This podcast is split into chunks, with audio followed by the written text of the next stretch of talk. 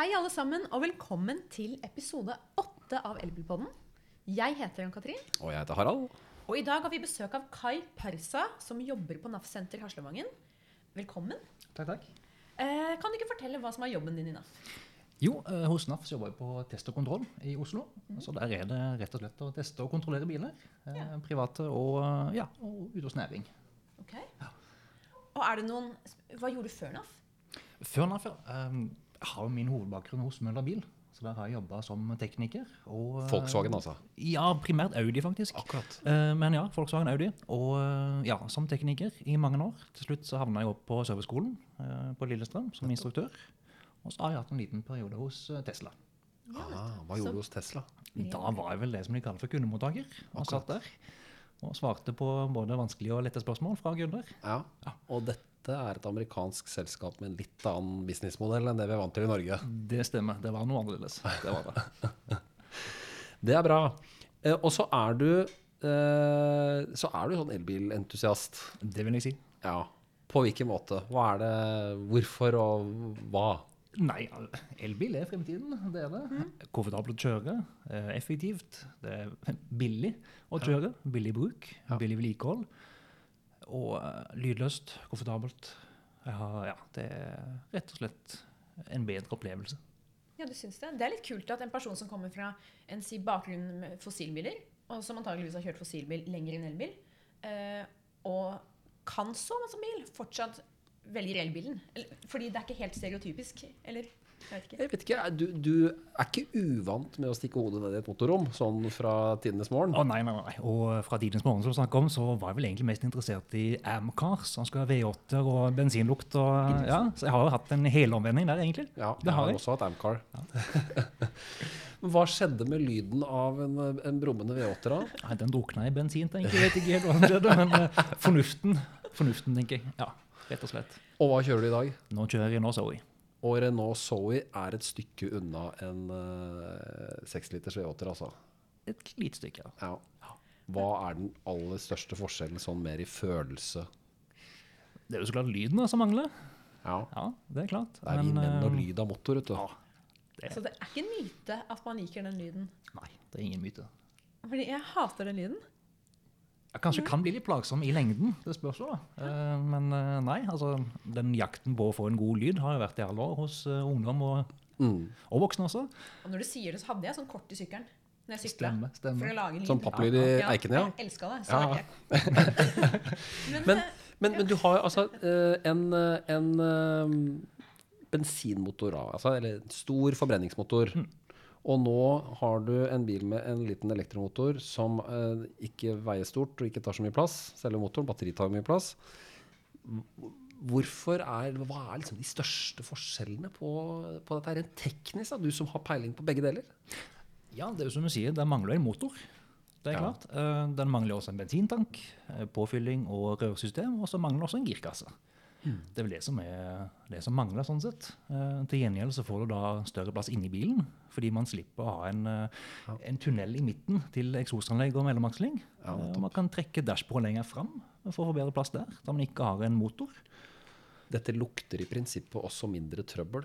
Ja, det gjør jo det. Det er jo mindre vedlikehold, mindre roterende deler som da skaper trøbbel. Ja, ja. Altså, hva, hva tenker du om utviklingen av elbilen de siste fem-seks åra? Altså, eh, folk etterspør denne rimelige og romslige bilen for familiene. Dette har vi snakket om litt før også, Ja. eh, og jeg vet at den kommer. Den. Men hva, når kommer den? Ja, det er ikke så lenge til. Nei, man har jo mye å glede seg over fremover. Eh, nå senere i år så kommer jo eh, den Hyundai Kona blant annet. Ja. Nå er det en uh, minisuv, så plasten er jo ikke den største i bagasjerommet. Men eh, det kommer mye fremover, det gjør det. Ja. Ja, og det skjer mye spennende i Kina faktisk. Det gjør det, fordi de pøser på med elbil i sitt land nå. Og ønsker også å komme på markedet i Europa med store elektriske billigsuver. Så det gleder jeg meg til. For Norge har jo vært en pilot på elbil i, og hele verden har sett i Norge. Men det som jo er veldig spennende, er eh, de enorme markedene.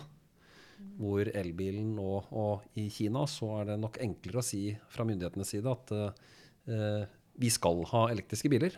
Ferdig med det. Eh, og produsentene må levere, ellers så er de ikke ønsket som leverandører i vårt land. Ja, det er klart.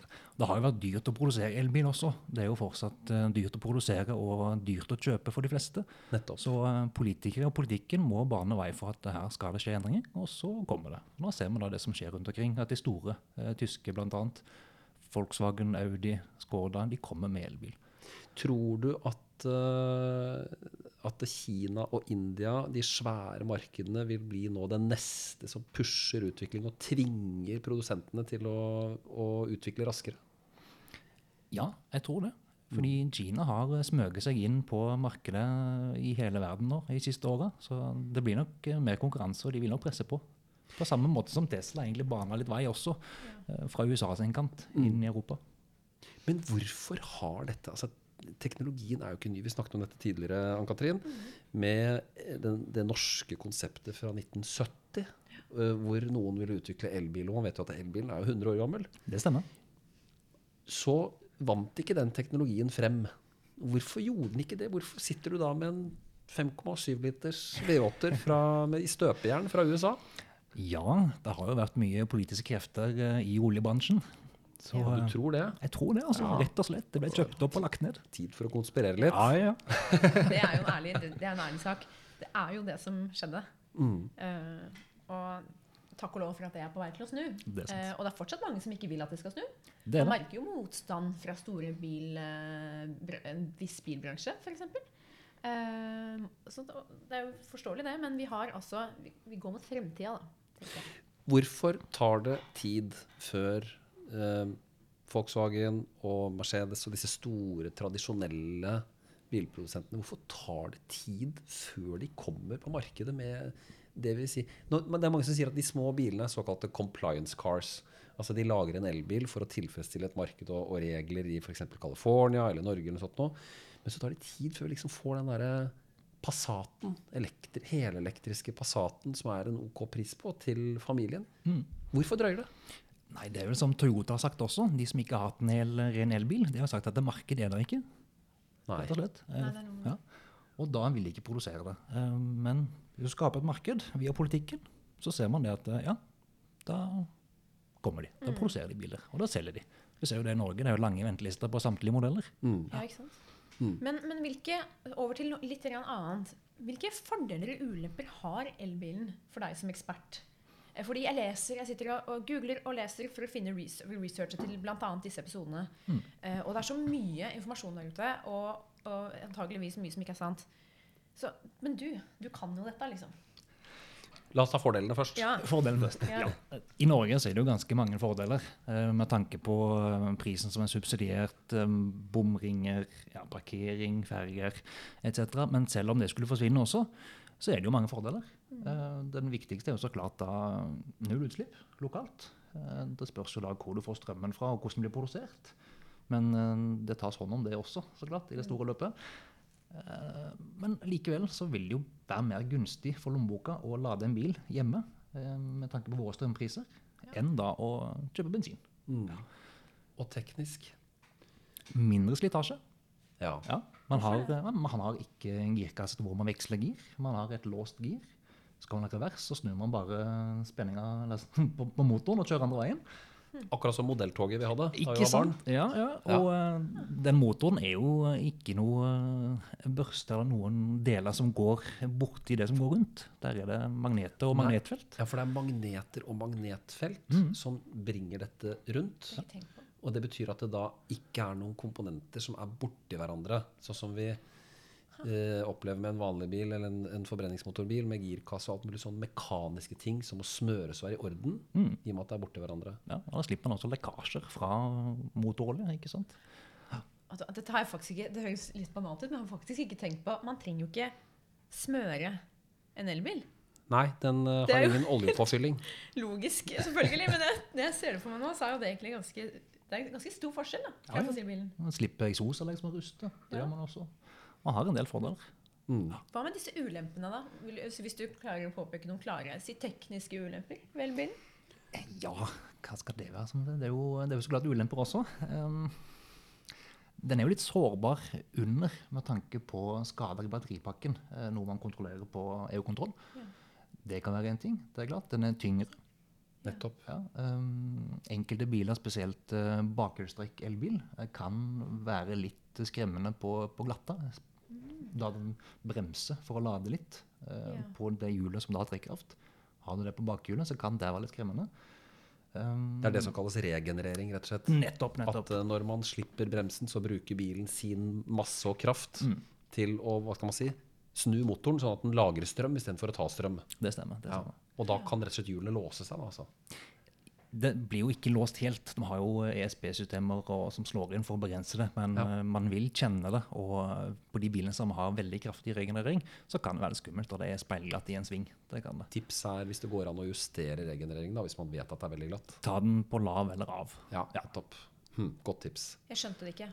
Sorry. Da må teknikeren forklare hva som skjer med regenerering. Ja, ikke sant? Eh, Hvordan kan man slå det av eller ned? Eller? Det er da innstillingen på bilen. Eh, Tesla har vel eh, low man kan sette det på via skjermen sin. Ja. Okay. Volkswagen har vel da man kan ta den ut av B eh, og inn i D-trinnet på girkassen. Eller da skru på minus på regenereringa på pluss-minus. Så det er forskjellige løsninger. Ok. Men du tenker deg at eh, en elektromotor, eller motoren i en elbil, Ja. den tar strøm og får motoren til å gå rundt. Når du slipper gassen, så ruller bilen fremover. Ja. Da tvinger den fortsatt motoren rundt, Ja. med motstand. Ja. Og den motstanden, den blir det strøm av. Blir det med Som- dynamo? Ja, det blir en dynamo Ja. som føres tilbake til batteriet. Så det snedige er jo at eh, en elbil lader batteriet når du kjører i en nedoverbakke, eller ruller ned en nedoverbakke. Men det er jo det som da, da blir det motstand, og da kan det låse bakhjulene. Kanskje ikke så mange som vet det på, på elbiler, at regenereringen eh, kan i verste fall på glatt føre låse, låse hjulene bak, eller gi Ja. en utrygghet. da. Men du som jobber med dette, har du sett mange tilfeller hvor det har skjedd, eller er det ganske unikt? Jeg har kjørt bil på glatta selv og kjent at det kan være skummelt. Og hørt fra enkelte kunder at de har kjørt av veien eh, på grunn av det. rett og slett. Da har det vært ekstremføre. Og jeg vet ikke om de har glemt å skru den på lav, den regenereringa. Men eh, det har hendt situasjoner. Da har vi en god takeaway herfra, i hvert fall. Ja.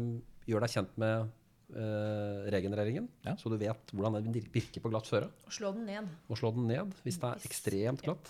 Det er lurt. NAF har jo sånne fine øvingsbaner også man kan være på og teste litt på glatte. Øvingsbaner, ja. Det er flott. Kan du teste det der, selvfølgelig? Test det der før du gjør det i trafikken. Ja. Absolutt. Er elbilen eh, fremmede og, og kompliserte greier? Nå har vi sagt at det er ganske enkelt. Eller er det en eh, bil de, de fleste egentlig burde være komfortable med, hvis man bare liksom går litt i seg selv? Det er veldig mye motstand, ikke sant? Ja, ikke sant. ikke sant. Det er jo en, eh, en endring. Det er jo det. Det som skremmer folk mest, tror jeg, det er rett og slett dette her med, med ladinga. Det tror jeg. Ja. Det tar tid, eh, man må planlegge litt, og eh, folk har kanskje ikke helt muligheten til det. Altså, bor du i en leilighet i Oslo, så er det ikke så mye muligheter for å lade bilen over natta heller. Nei. Og så finnes det jo reglementer man holder holde seg til. Ja, så det, det er jo litt å tenke på der. Vi er litt engstelige. Det er, og så er det en del sånne myter som vi egentlig ikke Som ikke nødvendigvis har noe rot i virkeligheten. Folk har jo pratet om uh, brannsikkerheten i litium-ion-batterier, Ja. for Ja. eksempel. Men de er kollisjonstesta, de er sikre. Og eh, det er ikke noe bedre å kjøre rundt med en bil som eh, har 50-60 liter bensin heller. Nei, ikke Det er brannfarlig. Det er liksom mye mer skummelt ut. Så det er ikke eh, Man ruller ikke rundt i en brannbombe, altså. Overhodet ikke. Nei, nettopp. Det var så mange sikkerhetssystemer også at om det skulle skje noe, så, så blir det tatt hånd om, og ting blir skrudd av. rett og slett. Så spenningen vil forsvinne ut fra Ja, batteriet ja. Og, og slike ting. Altså. Akkurat. Hm. Ja, nei, Det er jo betryggende, for det har vært mange historier om, eh, om elbilbranner. Mm. Det brenner jo i elbiler også, som i alle andre biler, men uh, Men det har nok fått et større fokus også, fordi det er ganske nytt. Så er det ikke kanskje en skjevhet. Vi skriver jo aldri om når det ikke brenner. eh, Nei, det er Det nettopp det. stemmer. Ja. Det brant vel to biler på eh, Vestli i går. Ja, ikke sant? Jeg vet ikke om folk har fått med seg det, men det var, Det var ikke elbiler. det var ikke elbiler, Nei. Nei, men det er sant du sier. Det blir litt annerledes og litt uh, hva skal jeg si, hype opp litt når det blir en elbil. da. Det blir Ja. snakk om her. Folk er ute etter å finne de feilene vi ikke vet om ennå. Sånn. Ja, ja. Ja. Hvordan, eh, hvordan tror du den ultimate familieelbilen blir med hensyn til størrelse og pris? Hva er det vi, hva er det vi venter venter på nå, liksom? Som du sier at det kommer mye spennende og sånt. Hva er det liksom folk venter på? Ja, det gjør det. Først nå så kommer det jo litt mindre SUV-er. Eh, Det er jo høye biler, eh, små urbane SUV-er som er inn for tida. Og det kommer jo. Eh, og Har også litt dyrere, større biler som Jaguar I-Pace som kommer. Men man må kanskje litt lenger fram, og kanskje litt uh, mot uh, Kina, som jeg sa tidligere. Da vet jeg det er to store uh, SUV-er som kommer, og som skal koste rundt en 400 000. Og da er det syvsetere, og da, da snakker man jo billig, stor elbil. Byd-biler, dette. Merket Byd. Nei, eh, det er Pro... Ikke Proton. Jeg, vet, jeg, jeg husker ikke de navnene, men det er to, to merker som jeg har bitt meg merke i fra Kina. i hvert fall. Kan vi risikere at om noen, om noen år så er det nye, svære bilmerker på markedet, og, og kanskje noen som forsvinner? Det vil jeg tro. Det vil jeg tro. Tenk altså at det er kjente merkevarer nå som rett og slett ikke finnes lenger Ja. om noen år. Følger bilbransjen med i, i klassen, eller er det, er det mange som lukker øynene? Nei, de fleste følger vel med nå. De fleste har eh, innsett det at nå er det elbil som, eh, som skal komme. Det som folk vil ha, og det som politikerne baner vei for. Eh, og de siste som har slått seg på der, er jo da Toyota, som ikke har hatt elbiler. eh, en av de store. Og de holder nå på å lage sine elbiler. Men har du tro på at hele bilparken kan elektrifiseres? Ja. Det har jeg tro på. Eh, Jeg tror nok det at eh, i fremtiden så vil både bensin og diesel være borte.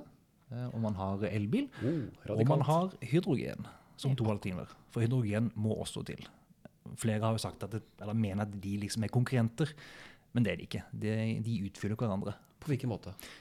Elbil fungerer for folk flest, men hydrogen trengs f.eks. i drosjenæringa, der man trenger å fylle på raskt. Eh, og man trenger det i anleggsbransjen. Eh, langtransport, kollektivtransport, båter. Ja, der trenger man hydrogen. Ann-Katrin, du har sagt at din første bil blir en elbil. Hva slags uh, bil vil du ha? Godt spørsmål. For jeg er jo i den eh, 30 Jeg er 30-åra, har ikke bil. Jeg vet at når jeg kjøper bil, blir det en elbil. Og hva slags behov har jeg, liksom? Jeg ville hatt, fordi jeg bor i Oslo, i by, så ville jeg hatt en liten bil. Eh, så en Tesla X, for eksempel, hadde ikke vært noe for meg i byen. Eh, men også er jeg ganske opptatt av at den skal være pen. Eh, men aller mest at den skal være enkel å forholde seg til.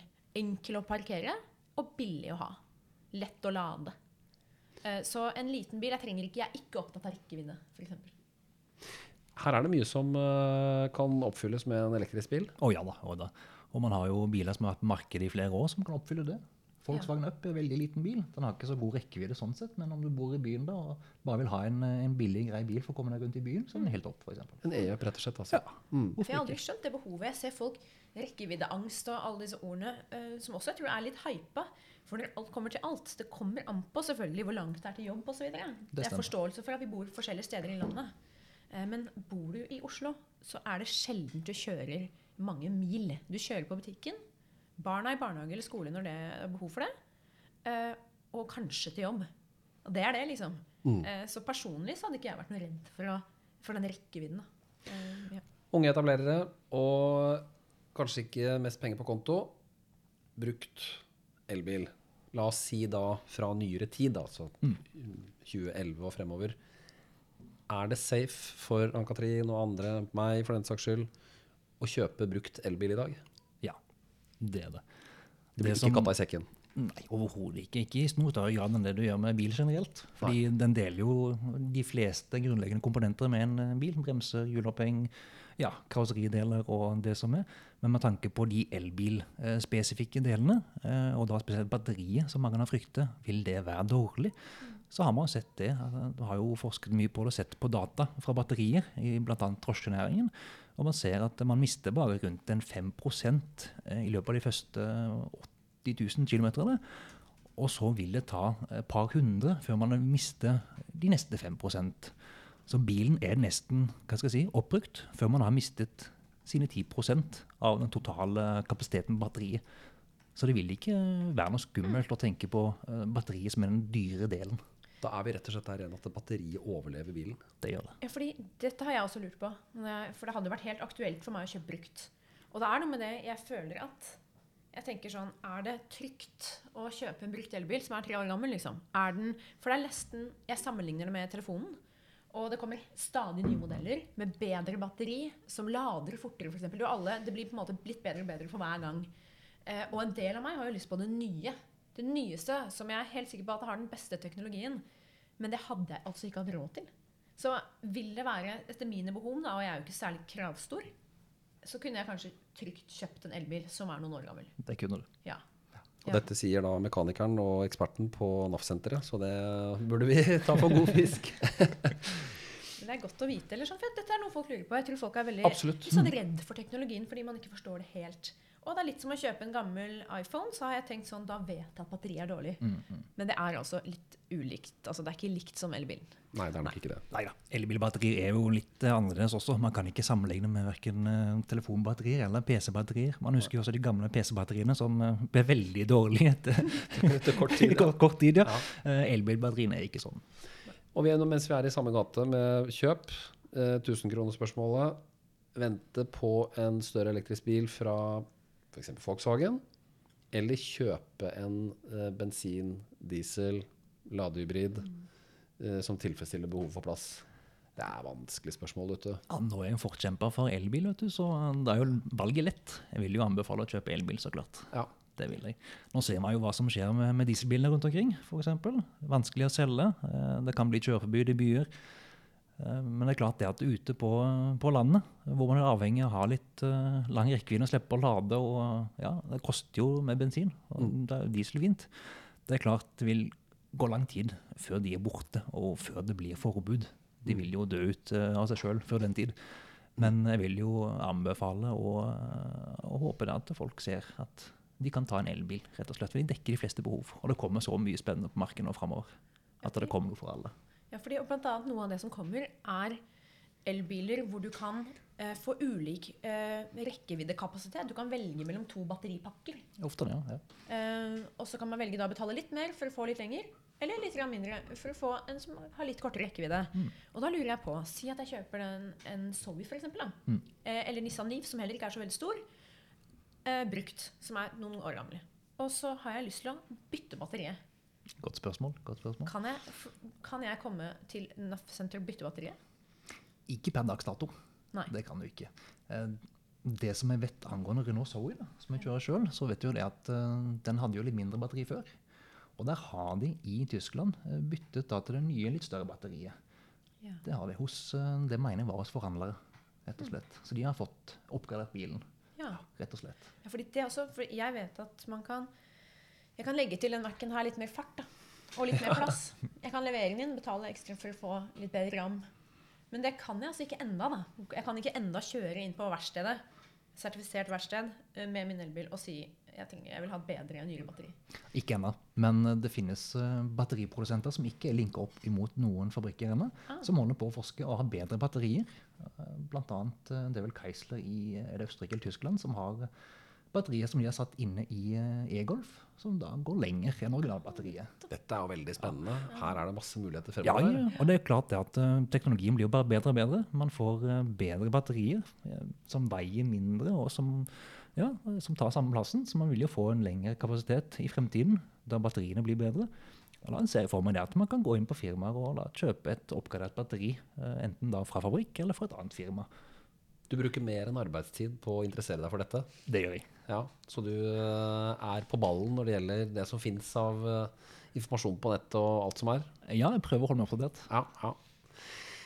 Altså, men sorry, jeg bare lurer på en ting. Jeg ble bare veldig opptatt av dette i hverdagen. Ja, nå, å kunne gå til riktig verksted og få gjort det man trenger. Og så lurer jeg på Jeg burde kanskje vite det, men jeg vet ikke. Er dere rustet til å ta imot elbiler på NAF-sentrene som ligger rundt omkring?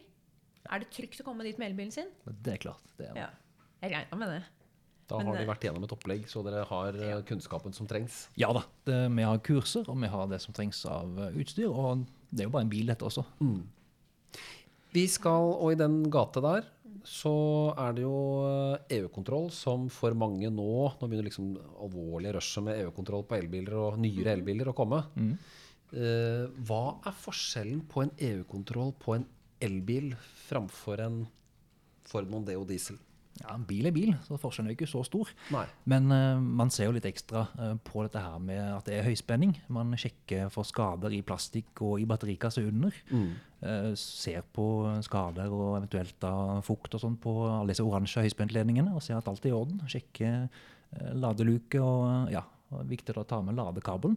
Nettopp. For hva, hva, er det, hva er det bileieren må huske når han leverer bilen på NAF-senteret for EU-kontroll? Må ha med ladekabelen i bilen. Den originale ladekabelen, altså. Den vil vi gjerne se litt på. eh, For da kan man se om det da har vært tegnet tegn etter varmegang i støpselet f.eks., eller skader i isolasjon. Ja, og se at det fungerer greit. Da er det et viktig tips. Husk å ta med den originale ladekabelen når du skal på EU-kontroll, ellers så får man faktisk da mangel. da. Da får man mangel. Akkurat. Man prøver jo å være litt snill, så gjør det så klart, men eh, det blir en mangel egentlig hvis du ikke har det med, for vi vil sjekke den. Det, er klart, det blir ikke en mangel eh, hvis du har en eh, veggmontert lader hjemme som ikke har en sånn vanlig stikkontakt. Nettopp. For da har du da andre typer kabler, ofte også da en kabel som henger fast i latasjonen. da kan du ikke ta det med deg. Da får du selvsagt ikke mangel. Men det er likevel lurt, for de fleste har vel den originale kabelen. Det er vel likevel lurt å få fagfolk til å se på den, for at det ikke er noe. For varmgang kan jo være et problem. Det kan det. Ja. Og da kan det være skader på kabelen. Så bunn og grunn, EU-kontroll er EU-kontroll. Men her må vi ta hensyn til at du må ha med en kabel. Det stemmer. Ja. Og en annen ting som kan viktig å huske på, bremsene. I og med vi snakket om regenerering tidligere, bremsene brukes ikke så ofte på en eh, elbil som på en vanlig bil. Da man bremser med regenereringa på elmotoren. Snedig. Ja, så da kan det være litt fare for rust, og at bremsene rett og slett setter seg litt i klossene. Så av og til så bør man som et vedlikehold skru regenereringa av eller på lav, og ta noen skikkelige oppbremsninger der det er trygt å gjøre det. For rett og slett bremse det som skal være overflaterust på skivene bort, og få klossene til å bevege seg. For en del av EU-kontrollen er om det er en bestemt prosentandel rust, overflaterust på bremseskivene. Det stemmer. Hvis vi får inn en elbil som er kjørt veldig pent, og der bremseskivene og klossene ikke har blitt brukt så mye, så kan det være mye rust på, og da blir det feil på det også. Akkurat. Og da må man faktisk bytte det. Mm, og det blir ofte ikke noe på garantien. Nei, nettopp. Okay. Husk å bremse på et eh, sted hvor det er trygt. Ta noen kraftige oppbremsinger jevnlig, så at man får slipt av det som måtte være overflaterust, og rett og slett brukt bremsene. Ja. Sånn er det når man har smarte ting. Vet du. Da får man ikke bruk for det tradisjonelle. Nei, det. Det var veldig Veldig bra. Hva, eh, hva er din ultimate elektriske ting, da, utenom, uh, utenom uh, bil? Ser du Hva tenker du om motorsykkel, f.eks.? Du, jeg har en elektrisk moped hjemme som jeg bruker. Har du elektrisk Ja, moped? Jeg har, jo- ja, ja. Den uh, heter Mace Motormann og ser mer ut som en 1930-modell eh, motorsykkel. Har en rekkevidde på ca. 4-5 mil, så den kjører jeg veldig mye om sommeren. Akkurat. Så lurt. Jeg, det her også, når, hver gang så dukker det opp ting som jeg tenker dette burde jeg selvfølgelig vite, men jeg sier det for det. Har ikke tenkt på at selvfølgelig finnes elmoped. Det kommer Altså, sikkert det mer er av også. Ja, Ja. da, det finnes flere elscootere, eh, og da har vi jo elmotorsykler. Eh, Zero leverer jo. Carpoint har jo det her i Oslo. Akkurat. Så det, det kommer mer av det også. Jeg lurer på om det sitter lenger inne for de som kjører motorsykkel i dag, å bytte, enn det sitter de som kjører vanlig fossilbil å bytte. Til elbil fra Er det noe med den motorlyden? Det er Ja, motorlyd som er borte der òg, vet du. Jeg tror det, ja, det blir vanskelig å få overtalt de fleste der som kjører på har jo elsykkel som mange bruker, men elmotorsykkel Kan ikke kalle det det lenger, da. Det er ikke noe motor lenger. Nei. Hva blir det? Ja. Ja, elmotor er jo motor, det også. Ja, det er jo det. Elbatterimotor. Elbatterisykkel. Elmotorsykkel ja. Elsykkel har vi allerede. ja, ikke sant? Det Det går ikke så fort. Vet du hva, dette her var eh, fantastisk. Da vet vi litt hva vi skal forholde oss til når det gjelder hva slags bil vi har tenkt på, og hva vi må huske på på EU-kontroll. Eh, og vi har da en elbilentusiast på NAF-sentrene her. Og du kan være trygg hvis du drar på et NAF-senter for EU-kontroll eller andre tester, så kan de uh, elbil uh, på NAF-sentrene. Det har vi sørget for at dere alle blir opplært. Det har vi. Ja. Og du kan lytte til denne podkasten, både denne episoden og tidligere, på Soundcloud og iTunes. Det kan du. Du kan lese masse om elbil, ny fakta og alt du trenger å vite på naf.no slash elbil. Ja, og hvis du vil maile oss, så kan du sende en e-post til elbil.krøllalfa.naf.no. Og så er vi selvfølgelig på sosiale medier. Facebook og Instagram Og Twitter. og Twitter. Og så høres og ses vi igjen om eh, 14 dager. Og tusen takk til deg, Kai, for at du hadde tid til å komme i dag og lærte oss alt vi trenger å vite så langt. Så langt. Han kommer nok tilbake i studio en gang. Takk for det. Takk for det. Ha det bra. Vi Takk for i ses. dag.